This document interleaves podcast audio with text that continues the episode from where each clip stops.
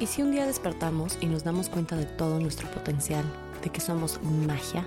Bienvenidos a Un Café con Black. Yo soy Sara Black, su host, y este es un espacio creado para sentarnos con un cafecito y conversar sobre temas delis, mágicos, a veces profundos y, por qué no, hasta de las cosas que son un poco incómodas. Hola, bienvenidos y bienvenidas a este primer episodio de Un Café con Black. Mi nombre es Sara Black, yo soy su host. Me hace muchísima ilusión que estén aquí. Gracias por estar aquí, por darse el tiempo de, escucharme. Em, quiero empezar este, este primer episodio o abrir este podcast em, contándoles un poquito sobre mí, quién soy, qué hago y por qué estamos aquí. Bueno, como les dije, mi nombre es Sara Black, soy de Quito, Ecuador. Tengo 31 años, soy licenciada en comunicación corporativa y tengo un máster en Fashion and Luxury Business Management. Pero nada de eso importa aquí porque esa no es la razón por la que estoy empezando este podcast. La idea de este podcast nace desde el sentir que mi voz no es importante o que lo que yo tengo que decir no le importa a nadie. Durante mucho tiempo pensé que compartir mis ideas con el mundo no valdría la pena, que lo que yo tengo que decir no importa o que como no soy lo suficientemente experta en A o B, entonces que mejor no doy mi opinión. Y los que me conocen, que espero que haya muchos de ustedes aquí, me van a decir, Sara, hablas hasta por los codos. Y sí, hablo hasta por los codos, me encanta hablar. Pero es diferente tener una conversación por teléfono o con un cafecito, con una amiga, un amigo, que exponerte, abrirte, agarrar un micrófono y hablarle al mundo. Y eso da miedo, da miedo. Pero es un miedo que me emociona, no, no sé cómo explicarlo. Entonces, bueno, como les decía, nace desde esta, desde esta como carencia de no querer ofender a nadie o no querer decir algo equivocado, eh, etc. Me acuerdo que esto de quedarme callada me pasaba mucho sobre todo obviamente a más temprana edad, como cuando era adolescente eh, slash mis early 20s. Por ejemplo, yo me acuerdo que tenía amigos que hablaban así sobre temas de política o temas así más un poco más controversiales. Y aquí, yours truly, calladita, tú asiente la cabeza, sonríe, no porque no supiera, porque decía, ¿y si lo que yo creo está mal? O, ¿sabes qué? No soy, no, no tengo toda la información, entonces mejor no digo nada. El típico calladita te ves más bonita. Y no, mi ciela, no te ves más bonita calladita. Tú háblale al mundo. Pero obviamente para llegar a este punto ha tenido que pasar miles de cosas. O sea, obviamente mucha terapia. Pero bueno, volviendo al cuento, me acuerdo que en discusiones familiares, o sea, cuando mi mamá y mi papá me regañaban por, por algo, no sé. Me acuerdo que eran, o sea, digo regañaban porque me acuerdo específicamente que eran como en, en momentos en los que yo tenía que dar mi comeback o tenía que, que dar mi, como mi, mi respuesta, yo no decía nada. Cuando les digo muda, es muda. Me acuerdo que mi mamá se frustraba un montón porque me decía, o sea, me decía como, ¿qué fue? No piensas nada, no dices nada, te quedas muda. Y yo ni a eso le contestaba no contestaba nada. Y en mi mente pasaban cosas, o sea, miles y miles y miles de cosas que quería decir, pero por tenía miedo. Pero no era, o sea, ahora que me pongo a reflexionar, no era un miedo a, ay, es que si, si digo algo me va a regañar más. No, era como, ¿para qué digo lo que pienso si al final nada va a cambiar? Y no es por jugar el papel de víctima, o sea, de que, ay, es que a mí no me daban el espacio de hablar en mi casa, al contrario como les digo, mi mamá se frustraba porque yo, o sea, ella me decía, di, di qué piensas. Y yo, muda, no decía nada. Em, es que ahora me da risa porque tengo la imagen en mi mente de la Sara chiquita que quería, tenía mil cosas que quería decir y opiniones y, y solo no, porque creía que no era importante. ¿Para qué? ¿Para qué? ¿Para qué hago peor las cosas? ¿Para qué? Si calladita te ves más bonita. Entonces, bueno, creo que obviamente ese fue un punto de partida. Entre otras cosas que he tenido que trabajar eh, ya como adulta, el darle valor a mi voz es de las cosas que más me ha costado, mm, pero es la razón por la que estamos aquí. Y el entender que lo que yo tengo que compartir sí importa, sí vale, y ¿saben qué? Sí va a cambiar el mundo. Y es increíble, ahora que me pongo a reflexionar en todo esto, cuánto me afectaba en, el colegio, en la universidad, amistades, relaciones amorosas, el no poner límites. Pero no era no poner límites porque yo no tenía límites, no quería ponerle, porque el límite existía en mi cabeza. Lo que pasa es que como yo no sabía comunicarlo o no se lo comunicaba a la otra persona, entonces, claro, esa persona, llámese mamá, papá, novio, amiga, no pues no me leía la mente, ¿verdad? No no no sabían que A, B o C no me gustaba o no. Entonces el error estaba en mí, porque al yo no decirlo, entonces el límite no existía. ¿Y de qué te sirve tener límites en tu cabeza si no los vas a poner de frente tuyo?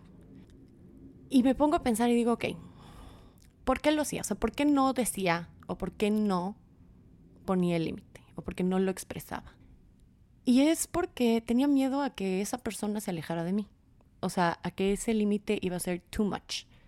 Iba a ser too much y, entonces esta persona iba a decir, ¿sabes qué? Con ese límite ya no te quiero. Y resulta que no es así. Al contrario.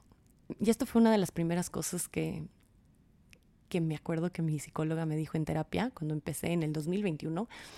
Yo estaba pasando por una época un poco confusa en mi vida, no sabía qué iba a pasar, si iba a terminar regresando a Ecuador o me iba a ir a España o me iba a regresar a Estados Unidos, bueno, en fin. Y me acuerdo que estaba pasando por una época muy dura con mi familia específicamente, donde yo estaba volviendo a vivir con mi familia después de casi 10 años de vivir fuera y vivir sola. Y básicamente yo tenía que tomar una decisión rápido y no sabía qué hacer porque no quería ofender a nadie, ni herirle los sentimientos a nadie. Y me acuerdo que mi psicóloga me dijo, Sara, tú hazlo y vas a ver que todo el mundo te va a seguir amando. O sea, tu familia, ¿no? Y yo como, no, pero es que no, y si no, y si, y si le rompo el corazón a mi papá, y si, no va a importar, tú hazlo. Dicho y hecho, se los juro. O sea, yo tomé la decisión que tuve que haber tomado, que era regresarme a Estados Unidos, y en ese momento nadie se enojó, nadie me dejó de hablar, nadie me, me hizo a un lado, nadie me rechazó. Al contrario, me dijeron, hijita, haz lo que tengas que hacer, te amamos y aquí vamos a estar siempre para ti. Y yo, wow, mind blown, oh my God, puse mi primer límite. Puse mi primer límite y nadie se fue. Estamos aquí todos, seguimos vivos. Y ese fue un turning point definitivamente. Em, obviamente ha sido un camino muy largo, pero bueno, a lo que voy con todo esto es, es que ahora entiendo que las personas que de verdad te quieren no se van a ir porque tú les pongas un límite. No te van a querer menos porque tú compartas lo que tú piensas. Y ojo, no estoy diciendo que uno vaya por la vida eh, regalando consejos y diciendo lo que piensa sin remordimiento alguno, ¿verdad? O sea, no, no, no. Yo lo que digo es, o sea, usa tu voz, no le tengas miedo, eh, pon tus límites. Y sabes qué, el que no te acepte el límite o el que se sienta ofendido por tu voz, by all means, ahí está la puerta. Yo no te necesito en mi vida si no vas a respetar mis límites, porque si no respetas mis límites, no me respetas a mí. Pero bueno, el episodio de poner límites, creo que este ya se, se dio como la vuelta de usar tu voz, de poner límites, pero es que en verdad creo que todo va de la mano. Gracias a mi terapia y a mi psicóloga, cambió todo esto, o sea, la mente como que se me, se me desbloqueó un nuevo nivel. Como cuando están en Nintendo y desbloquean un nuevo nivel, así. O sea, dije, wow, no puedo creer.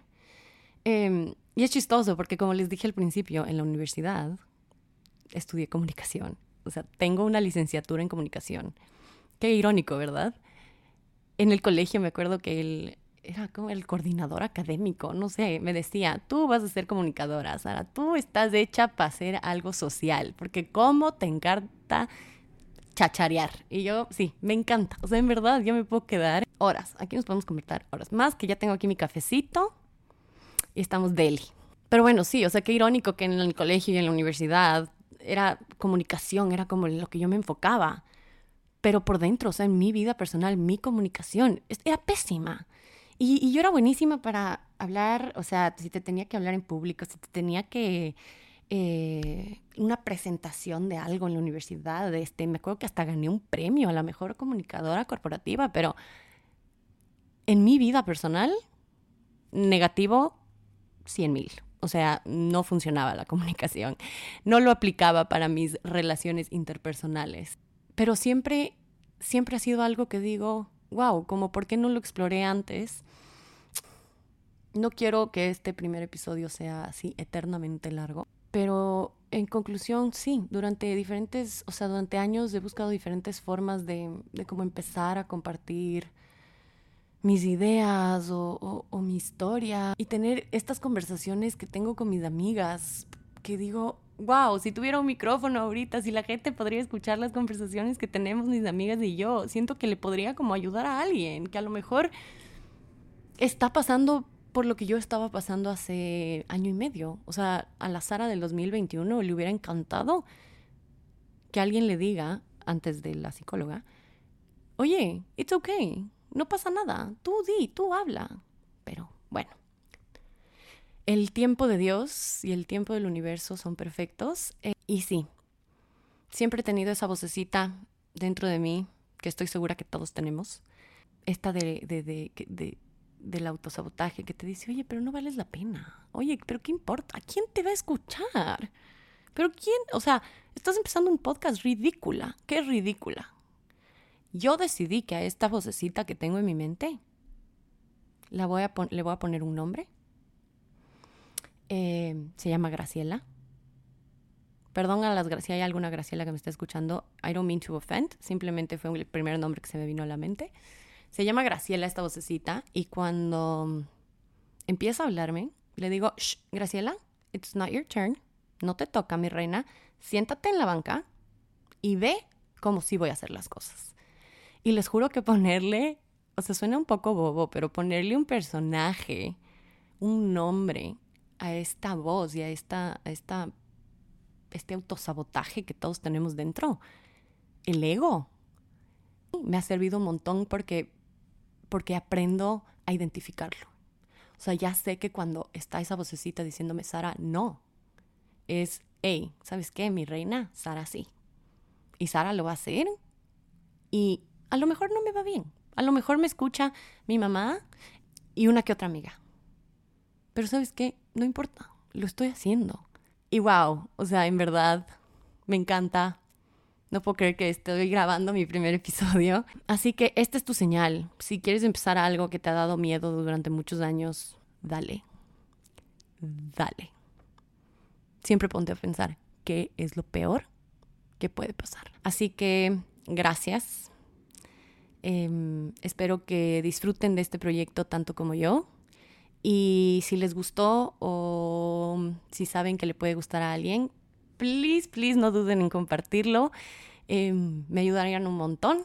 Y espero que caminen de la mano junto conmigo en este proyecto hermoso y ver a dónde nos lleva. Gracias por estar aquí hoy. Los quiero muchísimo. Les mando mucho amor, mucha magia.